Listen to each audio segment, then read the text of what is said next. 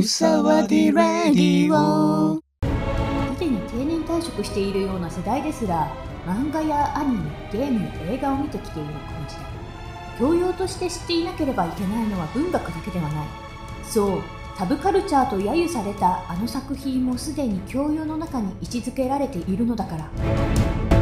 ワディ。うさうさんの名名作作エンタメ教教養講養講座座今回のテーマは高橋留美子先生のうるせえやつら、はい。深田恭子がラムちゃんに扮していたりとかしたけれどもバディさんどんな内容か知ってる、え、なんか、鉛がすごいうん、可愛い、うん。セクシーな、うん。虎柄のギャルが、好き好きって、もう、男性ショックも見てるだけでニヤニヤしてしまうようなアニメじゃないっけ？そうそうでそれはさラムちゃんの紹介でさ 内容知ってる？内容知らんかも。そうなんかね私も実は島本和彦先生の「青い炎」っていう自伝漫画があるんだけれどもうんうんうん。島本先生の等身大キャラと思われる炎もゆるが、高橋留美子はタイミング生きてるなんていうセリフがあって。なんかねそれがうるせえやつらについてそう言ってるんだけれども、うんうん、うん。でこれそもそもさうるせえやつらってどんな内容なのっていうのを知らなくてあー、俺も飛び飛びでアニメの再放送かなんかやってんの？は見たことあるけど、全体の話知らんね。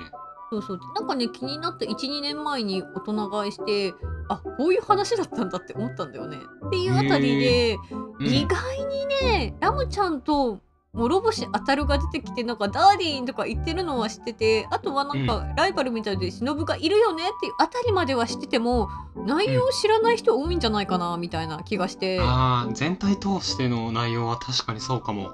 そうそうそんなあたりでねちょっと今回選んでみました。はい。では作品概要をお願いします。はーい。とうるせえやつらの作品概要は1978年から1987年まで「うん週刊少年サンデー」で高橋留美子先生が連載してた作品で高橋留美子先生自体のデビューが1978年だからうん多。分ねデビュー間もなく始めたものででね連載開始当初高橋留美子先生実はね大学生だったらしいんだよね。天才だよね。デビューしてすぐでそんなあんなヒット作品かけたら。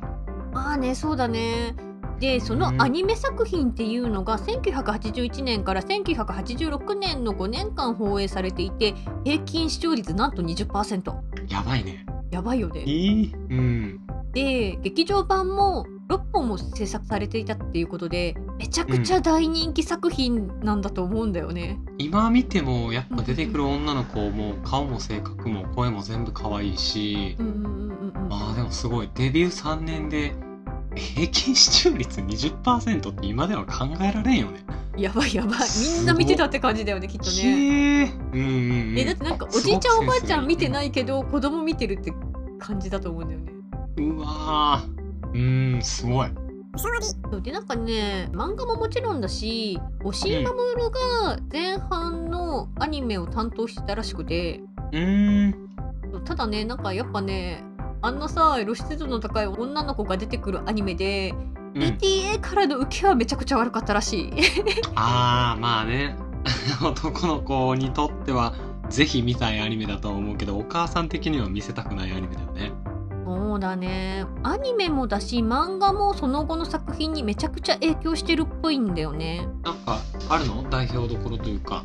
まあ代表どころっていうほどではないと思うんだけれどもなんかね、う今では全然有名じゃない人だけど私が小学生ぐらいの頃に絵がちょっと古いなと思いつつも好きだった漫画家さんとか、うん。なんかね高橋留美子先生の「うるせえやつら」の中期ぐらいの絵柄にめちゃくちゃ影響を受けてたって2年前に気づいてあーって思った。あー大きくなって読み返すと分かったみたいな。そう大きくなって読み返して分かったっていうよりはランマになる頃の絵柄とはちょっと違うって感じで。あへえそうでなんか私子供の頃ランマは読んでたけど「うるせえやつら」は読んだことがなかったから、うん。知らなかったって感じかなって思う。あそうなんだ。そうそう。ランマもいいけどね。そうランマめちゃくちゃ好きだった。うん。シャンプーちゃんかわい。結婚したい。結婚してるけど。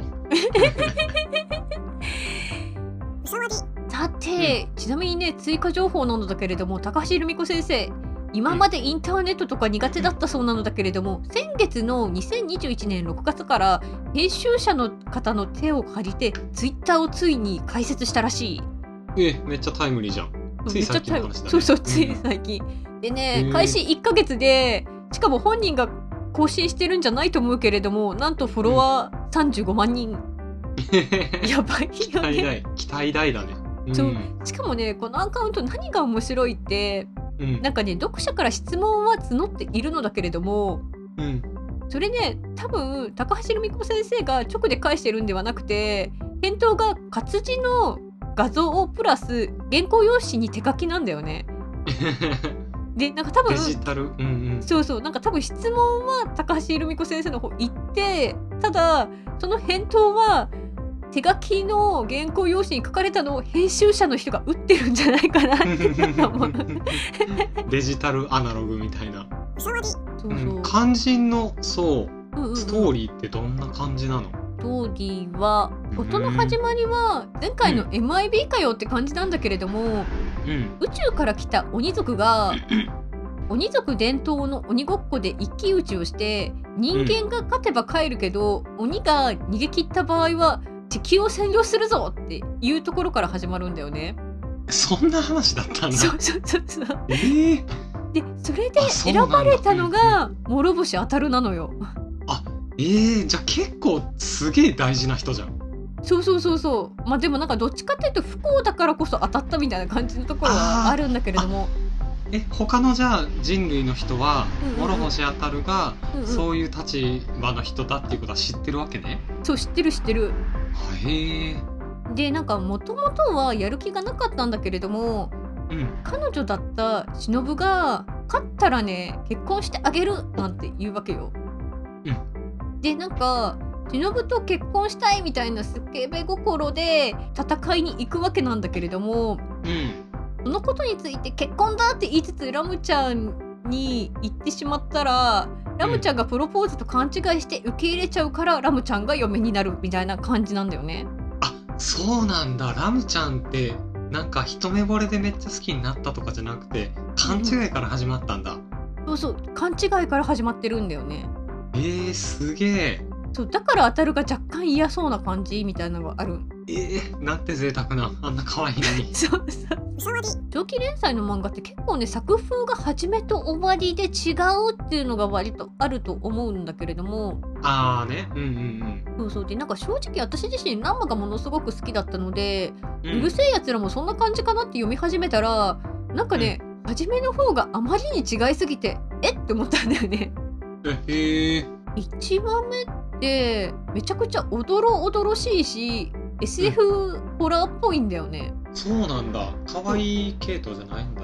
そうそう。でしかもラムちゃんも可愛いんじゃなくてひたすら怖いのよ。えー、えもう普通に怖いってこと？なんかん？ギャグ的な要素が少ないってこと？あーなんかねギャグまでちょっといあてかねあの頃のギャグがどんなもんかわかんないから何とも言えないけどなんかもうちょっとホラーっぽい。へえそうなんだ。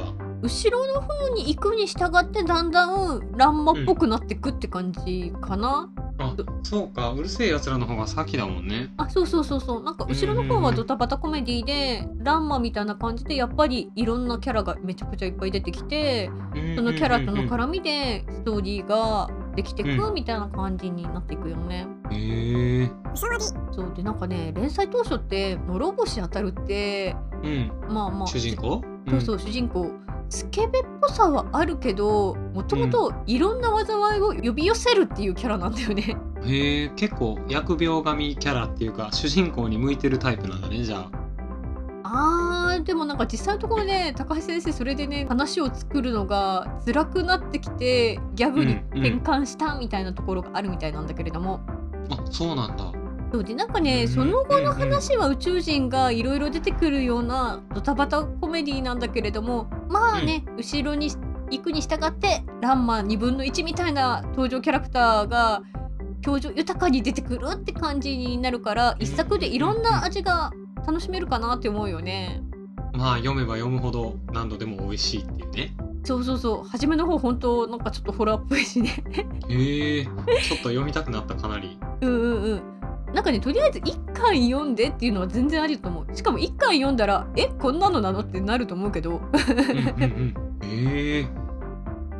見どころでもないけれども今とな携帯電話がなくて手紙と黒電話の世界っていうのがちょっと不思議な感じがするよね。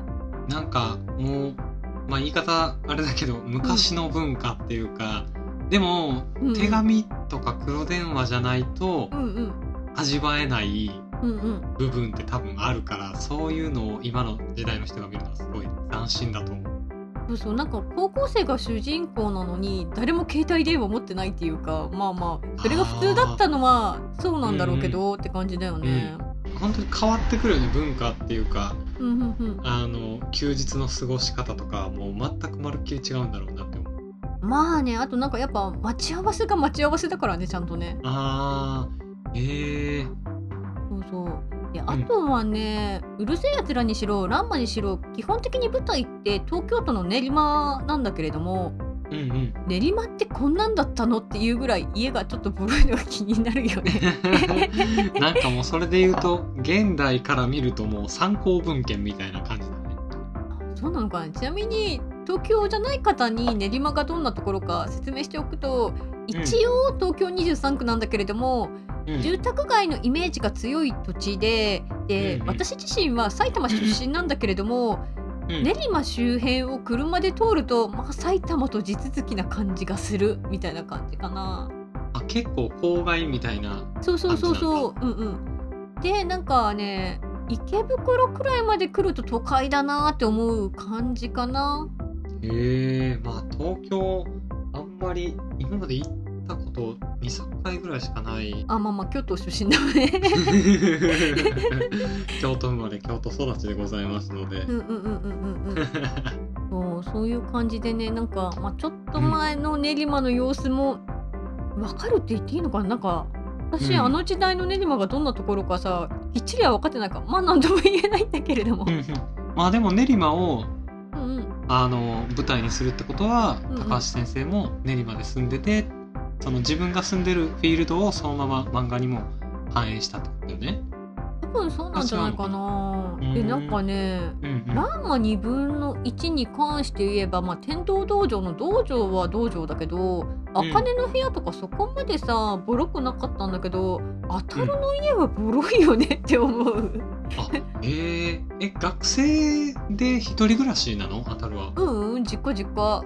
あ実家かじゃあなんか寮だからボロいとかじゃないんだね。そうそうなんかあれがうん普通だったのか、当たるの家が特別ボロかったのかはちょっとあでもねなんかうんある意味ドラえもんっぽさはあるよね。えー、ドラえもんと同じあでもドラえもんの方が前か。そうなんだね。うんうんうんう。ーんそうそのあたりも感じてみてはいかがでしょうかそれでは一旦コマーシャルブラボー先生待望の Kindle 書籍第2弾、バイホメ2.0発売。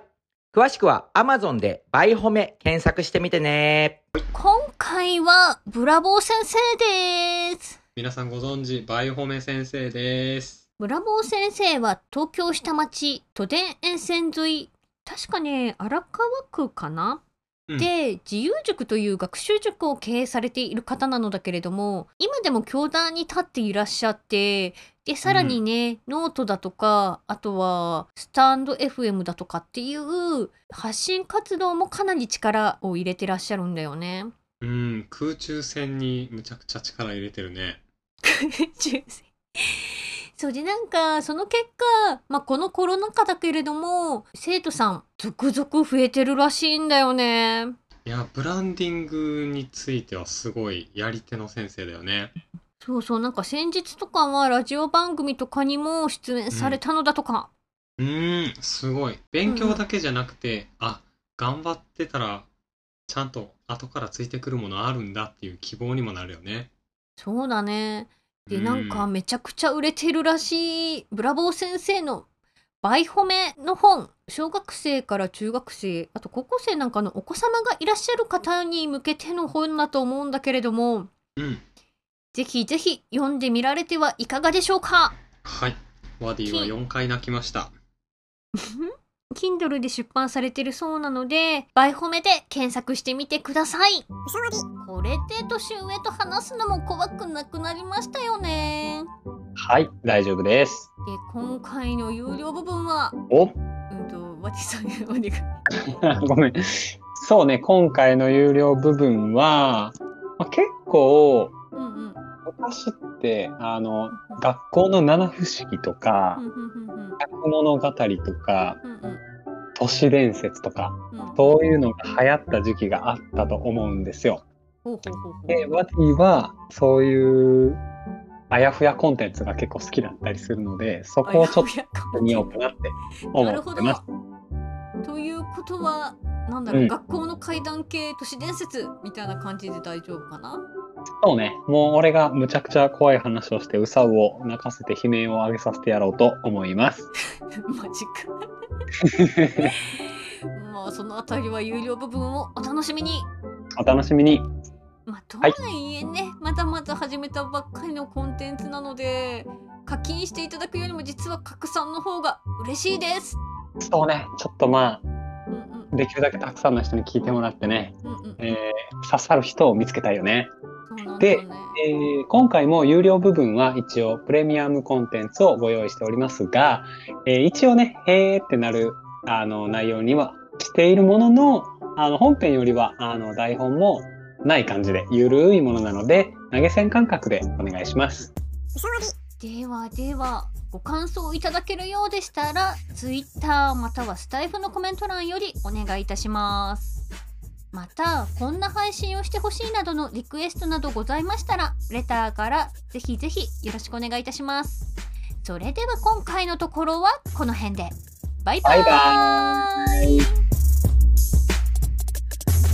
俺がフリーザな世界制覇ワディの理解者つなぐ決定だつぶやいた対価成果過去最多例の神社参拝者個性派のダイヤ開いた扉出会ったゴリラここが遊び場ガチの楽しさ踊ったゴリラ戻った持ち場奴の残りが消える瀬戸際帝王ありのままにつぶやき割り王のねじ巻きあらびと神平洋バカ騒ぎ常連たち愛を感じらられなきゃ無価値ファイト。この街なら的なし焼きもねじ込んだ意味はなし。清掃。なあの子ともう一たり最後。見取り出した猫じゃらし